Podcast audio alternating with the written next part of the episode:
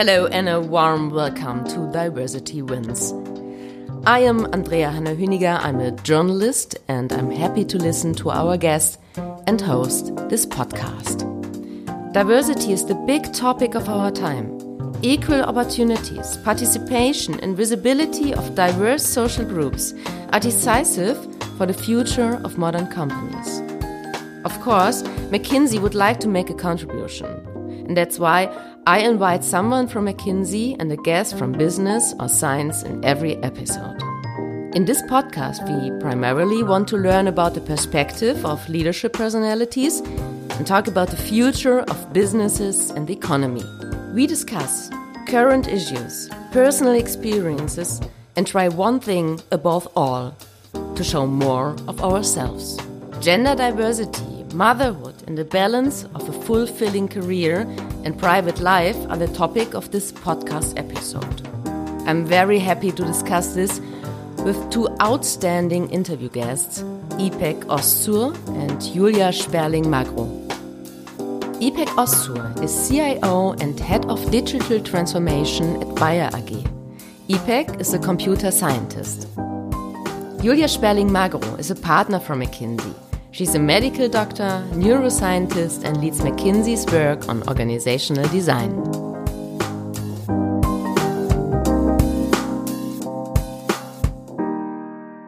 So, a warm welcome to you. Um, I'm glad to hear you.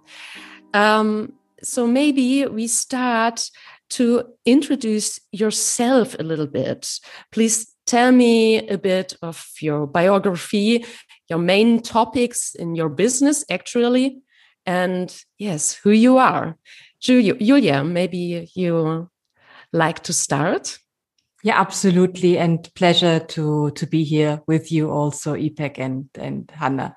So I'm Julia Sperling. I'm originally a medical doctor and neuroscientist who then joined McKinsey in 2004 in Germany, I did a lot of classical healthcare work coming from medicine as I as I did till one day I was asked to give some expertise into the Middle East. So I went there to do a study for about 3 months and I didn't come back for 11 years. So uh, what I've done there is I've uh, helped optimizing the operations in the hospital. We then created an overall health strategy for the nation and then afterwards even thought about the socio-economic vision of this country. And with this in my in my hands i went once more to another geography which is east africa to help set up a university hospital and the related teaching activities there. And then i had the choice to either come back to germany stay in in africa join our south african office or move to the middle east. And then something very special happened to me. I went for the first time to, to Saudi Arabia and I met some of the most talented women I've, I've ever met in my whole life. And I said, I want to dedicate the coming years to building their leadership capabilities, really helping them with their leadership potential to, to thrive. So I stayed in the in the Middle East, built the first women in leadership program for Saudi Arabia, which then ended up also turning into its first diversity unit. In parallel, I still worked on health systems reform, so from quality improvements in hospitals to setting up health system financing, etc. And then with the birth of uh, of our son, we've decided to to move back to to Europe, and that's where where I am today. I still carry my passion for, in particular, the gender diversity topic. So when joining the German McKinsey office again, the office manager said, "Well, if you were able to do this in Saudi Arabia, please also help us here in Germany. And that's why I took over the orchestration of the Initiative Chefsache, which is a network of companies, initiatives of companies who are jointly committed to improving gender diversity in Germany.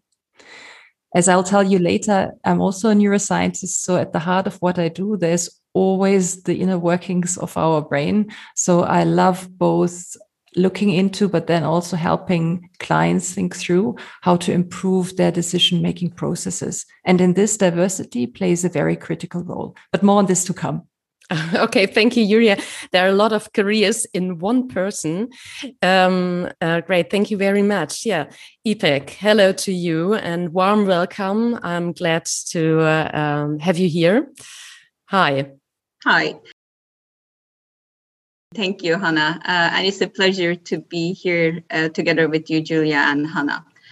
So let me start giving you a bit of an overview of myself. Uh, I'm a computer scientist, worked as a technologist and an executive uh, over 25 years now.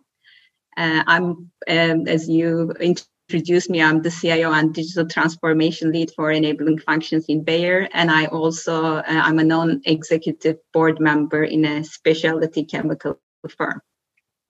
I'm born and raised in Turkey, spent half of my life in my home country and the other half living in uh, living abroad in Belgium and Germany. Uh, however, working globally across uh, the world. Uh, I'm a mother of a teenager uh, where I take great pleasure growing uh, with him, and I learn every day from him. Uh, what I've done um, uh, over the course of my career uh, is uh, using technology uh, to transform the way we work uh, and enable. Um, and that's why it's a passion for me to see how um, uh, how I can contribute uh, to the uh, to the world and to the also life of our consumers and customers. in my spare time, I continue my discovery. so the every day the world gives new perspectives uh, and um, i like to discover the uh, world by traveling uh, by having new tastes uh, things that are good for my uh, soul and my uh, intelligence let, let's call it that way. Um, so that's a short introduction of myself. Wow thank you very much. But before we dive deeper into the conversation I'd like to get you know a bit better. So I thought about writing down a few questions on cards and stacking them next to me. That looks a bit like Monopoly. That's, that's the idea. and that's why they are also called chance cards. They are well mixed. I would like to ask a question for each of you, uh, simply to get into our talk without any transition. so I take the first card for Julia. And um, so I want to know from Julia would you like to be famous and in which area? Wow. Wow. Yeah, that's complicated. That's a little bit uh, tricky. So you never know what you get. Would I like to be famous? Why not? Why not? I think we. yes, I'd absolutely like to be famous. I'm now thinking for which area this is. Maybe for something that I'm absolutely not good at. So, um, you know, I, I love I love classical music. I love the opera. I'm a horrible singer. So why wouldn't I want to be? Yes, I'd, you know what? I'd love to be on stage and perform an opera once as a as a singer. That's what I'd love to be famous oh, wow. for. But to be Thank a good you. one, huh? So so basically, you have to give me the talent at the same time. Yeah, absolutely. Yeah, that's uh, including. Um, uh, that's interesting to be good in a thing and famous for something we uh, never understand till now. Uh, so I have a card and a question for Ipek uh, too. And the question is if you choose from all people, uh, who would you invite to dinner? So it, whatever who, artists, politics, your son, maybe. Uh, yeah, what's your choice? That's a, that's also a good question. Uh, uh, uh, I uh, I will invite um, uh, uh, Angela Merkel actually because I have an um, admiration for her, and that would be I will take great pleasure of getting to know her personally because we see her over the years how she developed and i would uh, i would be very much interested to hear from her.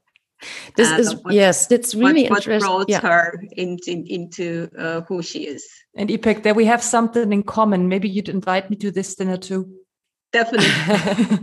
yeah, yeah that's really interesting because if you see um, the career of Angela Merkel, you see on the one hand a lot of strategy, and on the other hand, a lot of empathic. Uh, all people talk, um, they know her, say she has humor and is empathic. But if you look to her politics, there's a lot of strategy. So, and that's in maybe have you ever consciously experienced your career as an like a strategy game and then hoped for luck at the right moment? I can I, I, I can start. Uh, I did actually. Um, so uh, when I was um, I was part of uh, Procter and Gamble, um, and uh, from one day to the other, the company decided to outsource its um, IT operations. So suddenly, I was part of a company that I didn't choose to be part of. Uh, so this wasn't my my choice. So I joined Hewlett Packard. Uh, however, this has been one of the greatest experiences in my life because I was working in a in a technology space and I uh, get to work uh, where the core business was technology. And I deliberately uh, wanted to be in the front line. So I was responsible for IT delivery back in Procter and Gamble, and uh, I said I wanna uh, I wanna contribute to other industries. So uh, I I learned about how can I move to the uh, to the business. Uh, and got a lot of mentoring coaching uh, what should be the right move for me and i let enough people know that I want to make the change. Uh, and uh, then uh, an opportunity came, and I started um, working first at pre-sales, then uh, sales, and running my own P&L. So uh, that was conscious decision for me to pursue uh, and uh, move to the uh, or change my line of line of business uh, and then later uh, we can talk about more what in, what uh, influenced further my career. Uh, but I thought strategically what needs to be the right move and who do I need to talk to. Ah, okay. Um, thank you. So, Julia, how is it for you? So, a strategy game? Uh, with me, it was a little, um, little different in a in a way that I I believe good things happen when you do something that you truly believe in and are passionate about. At least that was true for for for me. So while I have been, I'd say, not unthoughtful about my career, it was very much about what's you know what's the ultimate impact that I want to create. So I, I don't I want to make healthcare more accessible to people. I want women to have the same chances to lead. So I always had these these imperatives in front of me. I want people to make better decisions, and then um, the career almost followed this it's a bit hard to explain. It was rather like, how can I generate exactly what I'm talking about in which country that I want this impact to be? And then uh, with me, it was really doing what you're passionate about, doing also what you have the talent in. So very different from the opera singing. So what you have the talent in, what you're passionate about, and where there's an, an opportunity that's then where for me also the career progression happened but more as a function of what I said before than the initial the initial target. Mm-hmm. Um, so today we are talking about gender diversity, um, and so I have a really important, for me, important question. And you are big in business and for a few years.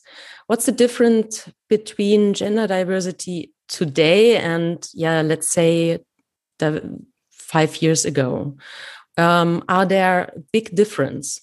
Ipek, let me know what you see. So what I what I see for mm-hmm. sure is that our ingoing classes are much much more diverse of of women, and we also made this a purposeful uh, a purposeful aspiration to have um, as as many new joiners be women as they are they are men. So I, I see a lot of difference to um, maybe it's not five, ten years ago uh, when I when I look at the uh, the young people joining us and also joining our our client organization.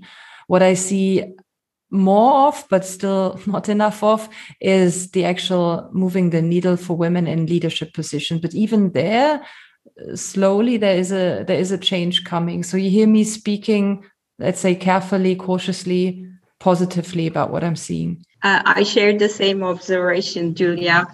Uh, as the, the the topic is is is more visible, uh, we always had the intention, but now we have the attention as well. Nicely said. With, with, with, with that, so what I see now, um, there is a lot of more institutionalization of the of the of the topic as such, looking at root causes, and one of them is a pipeline, as you said, Julia. So how can we uh, encourage uh, uh more females joining?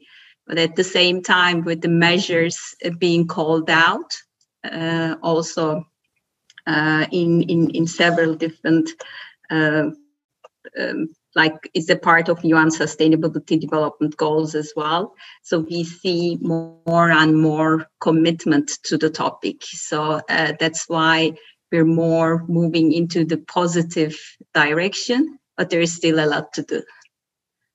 Yes, and the, the biggest uh, gender gap is still, yeah, to uh, motherhood and uh, making uh, a big career or making a career. Uh, motherhood um, is is a really really big topic because um, yeah uh, we uh, uh, you're both mothers. So I say, um, Ipek, you have a, a teenage son, um, and Julia, you have a little child. Um, five years, yeah, five years old. Five years old. So maybe Ipek, um, we we talked about this uh, topic uh, before of a few minutes. Um, did you make special experience when you become single mom in Germany and uh, in your business? Uh, that's a, that's that, that that's a good question. Um, uh, I think it was one of my defining moments um, when you um, especially in my case, um, as, a, as a single mom uh, living in a, abroad where you don't necessarily have the support of your uh, parents. Um, in this case, uh, I said, uh, look, uh, any, anything could happen. So uh, I need to be highly adaptable. So that's that's uh, that that's probably one of the uh, one of the things that shaped me as I am now. Um, so uh, one thing that is important is always uh, having the right balance. So um, we tend to put a lot of uh, pressure on ourselves to do everything right. Uh, so be a perfect mom, uh, be a perfect uh, colleague or a boss or, or, or a friend. So when you start, um, when you wanna um, pursue uh, multiple, uh, uh, let's say, tasks. In this case like tasks as a mother a task as a as a as a as as a, as a, as a boss or a, as a colleague and then you realize you cannot do everything uh, 100% so uh, for me uh, one of the things is to have a good support system and uh, be open when you need help. So that was uh, for me uh, the uh, the way that uh, I, I I I I continue the whole like making sure all balls are in the air. So it is always difficult. I don't think it's particularly a factor living abroad is of course you you may have less support mechanism however um, for me it's to set yourself uh, in the in the in the in the right uh, like you know setup uh, and also uh, just know that you cannot do everything uh, to the to the fullest so that's that's probably uh, what i can say about my experience so far mm-hmm. it's very so, impressive Ipek, huh? that's that's I'm, I'm sure there have been not easy times in between definitely definitely. But it increases your resilience exactly. so that's, that's important. Exactly and, and i love what you said about perfection because the one thing that it takes away is is is is perfect yeah being being perfect in in everything because it's simply not possible given all the different balls you're juggling at the same time. Julia, see you similarities for you in what uh, Ipek uh, says, or um, are a lot of difference to your life and your experience? Uh, you know, well, we got um, we got our son when we were still in in in Dubai, and while we were abroad, it's um, it's different to the extent that there was a lot of external external support there. And I only realized when moving back to to Europe what it means that uh, that you can have someone all around the clock with you, helping you to look after your um, your child. So that was something I had in the early days in the in the Middle East and um, I also had, I have to say, Ipek in, in, in our case, my my husband and I um, shared the, the, the responsibility, uh, especially at the at the start. Then it got a bit more complicated. In fact, that's why it resonates a lot what you said because I had the opportunity to move back slightly earlier to Europe than my husband did. So I moved with our son here uh, without the support network around me in, in, in Germany, it would have been incredibly dif- uh, difficult. Yes, while I was not a, a single mom, at least for some, uh, for almost uh, for almost a year, I experienced uh, looking after a child while uh, still still working, obviously, and, and and and wanting to pursue the things that I've told you I've been so so passionate about. Now so this this i this i share. I also think hannah and it, it still happens to me. I don't know what, about the, the the audience or you Ipek when you say like the word mother so what does it feel to be a mother? In my brain immediately all the you know stereotypical switches go on of what the perfect mother is and i feel guilty without even having started to speak. So i i've kind of uh, and my my husband laughs about this. I've, I've, I've trained my my husband to say you know we're both parents. You're a parent i'm a parent. And uh, you know when uh, I don't want to even hear if I'm a good mother because the the aspiration level is so high. I'm super satisfied when someone tells me, "Hey, you're really you're a great parent for your for your son." That's really interesting uh, what you're saying because if I hear the word mother, I see only one really big, big person, and um, so that's because if we hear women, we see only one perspective. Um, uh, one opinion, uh, but there are a lot of uh, female opinions. And um, so, why is it so important to hear different women and that different women have different opinions in this subject and very different perspectives? So, sorry for the lot of difference. Um, but why is it important to hear, hear a lot of these opinions and perspective? Uh, I, I, I can start. Uh, wh- why it's important because everybody is unique and everybody has something to contribute. Um, so what we don't realize is um, we are who we are based on our upbringing uh, and uh, what we experience in our uh, day-to-day life, um, either with our friends or uh, at work. So what what we don't realize is um, the um, we by by this we we, we create this uh, biases in our life of what a person can do cannot do uh, and um, uh, or uh, what is good what is not good right? So we put these these adjectives. So uh, when you start opening up and see uh, all these different experiences, role models, then your horizon expands. Uh, and then you are getting out of that uh, uh, uh, bias yourself and you can see what is possible and you start becoming more inclusive. Uh, and I think that's what we all need to be respecting, not only in the matter of uh, like you know female or mothers uh, but i think this is applicable for uh, all uh, all different diversity types so that's that's what i say why it's important mm-hmm. No, fully, fully, fully agree. Um, I, I always, um, uh, when when a lot of people contact me, in particular, or younger younger colleagues, and say, "What is it that I should do here? Which choice should I make?" You know, it's it's it's literally not the one the one answer and frankly no one can help you with your your choices. We can talk about different scenarios different options and then and with you Ipek, right? The the broader the spectrum of of role models is that you can draw the more you can think of what could be possible what could be possible for you. But ultimately it's your it's your decision right? What type of a life do you want to lead? And i see so many people not yet being clear about what that life is. Or of course and the boundaries of what is possible but just being very clear of this is you know this is the life that i want and this is kind of the, the career i want to pursue. This is the time i want to have for my for my family for my friends for my hobbies for caretaking of uh, parents etc so um, i think clarity around this helps a lot and their role models can can show you which way they've they've gone yeah?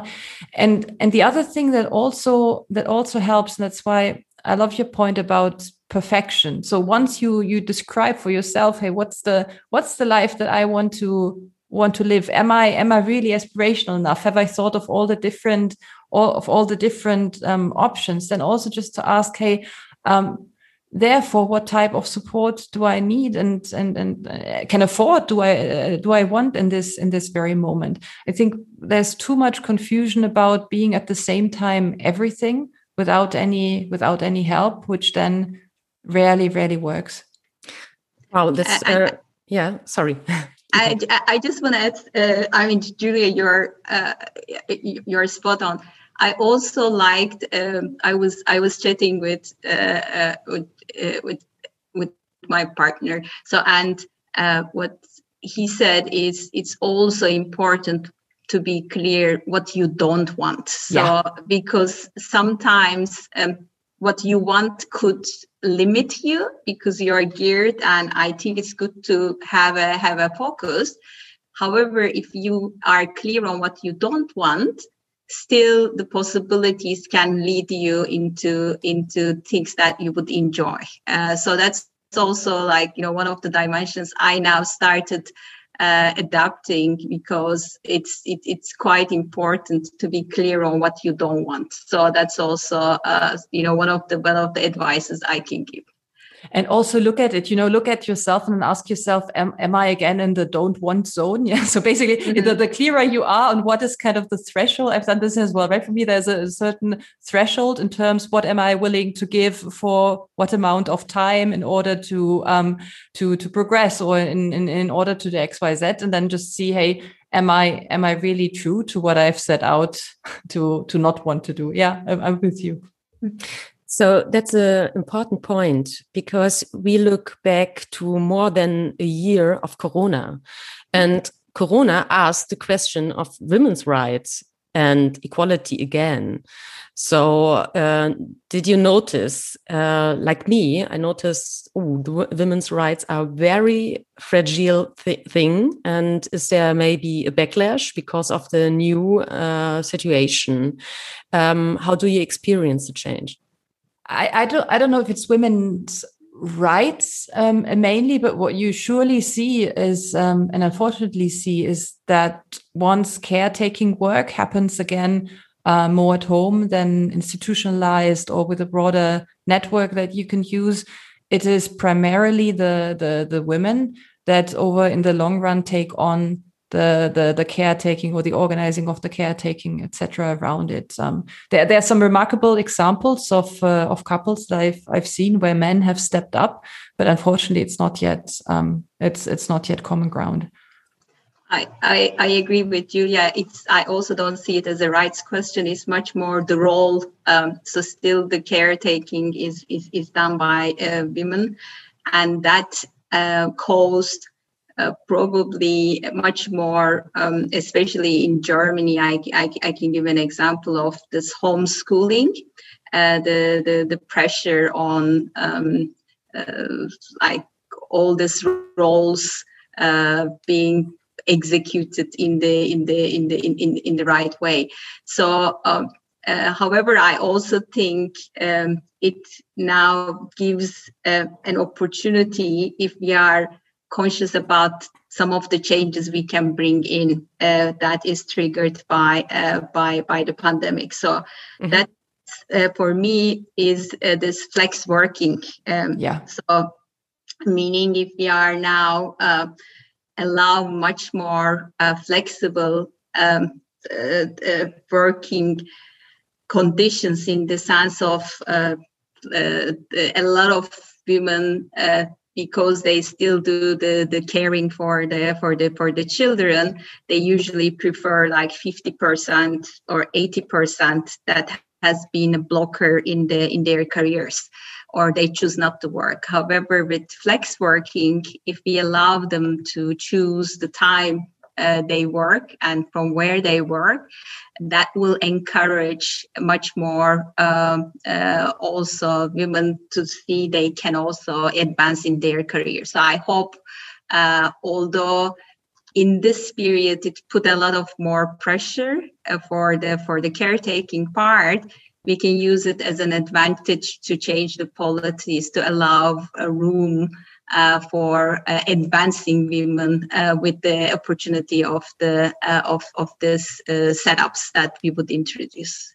And then Ipek, here, I'm really afraid we're missing a chance. Yeah. So I see exactly what you say. I see some companies saying, oh, we learned something. We've become outcome oriented. You know, this flex working, it, it, it actually can, uh, can happen. But I see also so many institutions just are eager to go back um, as if uh, nothing has happened, has happened in, in between. I think we absolutely have to watch very carefully and, and, and speak up for the flex working to to remain yeah? So i have i have colleagues that say oh yes not only will we go back into in-person client work which is fantastic we're also going to have every single you know i don't know internal gathering this meeting here meeting finally we'll meet again in person. And you don't want to take away their joy you know i mean there is clearly something about connecting and and and, and meeting in person. There's a magic that won't occur over over Zoom. Yeah, but I, I, I would I, I, deeply wish, and I'm I'm speaking up wherever I can, that um, just going back to to normal as much as we miss normality uh, is is is not going to be helpful. Yeah, so so it's my biggest hope, but also my biggest concern that we might miss this flex opportunity. Yeah, mm. and pr- probably we need to be vocal about it, uh, Julia, in in in in our networks say how do we how do we allow this uh, not to happen? Yeah exactly. No exactly. And i have some um, some colleagues already say you know what? I'm going to do 25% of my travel that i did before. And i say well if this is what you do speak up and, and say how you're going to do it and how you're going to make it to make it happen. Exactly yeah? Because i understand people are confusing right now and it's it's natural right? Confusing right now some of the really bad experiences experience mm-hmm. Uh, horrible experiences during corona times with something very positive which is the the the, the flex the flex work, the outcome oriented work in the professions also, Ipek, as we both know, huh? The, where this is possible. Yeah. We, we cannot forget all of those that would love to work flex, that would love to work from, from home, but which are in, in, in, in jobs and jobs families that just require for them to, to be on the, on the ground. The, the, the, definitely and it needs to be this balance uh, because i also believe the face-to-face interaction is super important however this taboo of uh, being in the office staying yeah. late so we can break those biases uh, with uh, with now uh, more possibilities we should start some sort you know of a, of a campaign or outreach and just say this is how my new work model is going to look like and just be very explicit that this includes outcome oriented work that this includes flexible um, work etc let's let's think about something because I, I really really am afraid that this opportunity will pass yes um, uh, thank you um, i hope uh, we get we have a chance to uh, create a new normal normality. So, oh, what's the word? Uh, uh, a new, new normal. Yeah, a new no normal uh, because um, I woke up as a woman um, with, in the pandemic and thought, oh my God, that's uh, uh, every mother I've met on the phone or at Zoom, they weren't so tired mm -hmm. and uh, so off the um, so off uh, and i was so shocked uh, um, and thought in the first time oh, oh that doesn't work uh, anymore. But knew it's a chance to um, yeah take chance absolutely and and also and, and i know we, we're talking about the, the the, the moms here but uh, the, the, dads obviously so the parents coming back to my old favorite word the, the parents both have responsibilities there. So and there's also something around um, as, as a woman right as a, as a mature uh, grown up, you can talk to your partner and say, How are we going to do this together? So I think that there's a lot that the, the system can do. There's a lot that the companies can do, uh, millions of things. Yeah. There's also a, a personal, I don't know, speaking up and, and, and, and setting the rules bit that uh, women have to do. And so, I agree with, with, with you, Julia. So um, we always role model a woman who has made it uh, however, the the normal one is, as you said, both parents take the take the responsibility, and also in role modeling, we should see and encourage more men speaking up. Uh, so that's the uh, that's for me. Uh, if uh, we encourage the role models in men, right? So that are supporting homeschooling, doing the care, sharing careers, having parental leaves. So that's where uh, we will start making the difference. It, it is very nice. You, me, we are role models, uh, and everybody look, looks up to us. Uh, however, the normal is when when the sharing happens. Mm-hmm. Yeah. So um, that's a the big question in our time now, and it's really really important to talk about. So in the end of our uh, talk, I have two questions again from my uh, Monopoly chance cards, and um, I'd like to take a card. So for Ipek, uh, in the end, for the end, um, if you woke up tomorrow with one quality or one talent, what would it be? Oh, that's a that's a good question. It's yeah, tricky to, again. Similar to Julia's. Uh, yes. Um, so I would go the same way as as as Julia said. Uh, I'm also not super um, capable in uh, in creativity. Let's call it that way in in, in arts and music.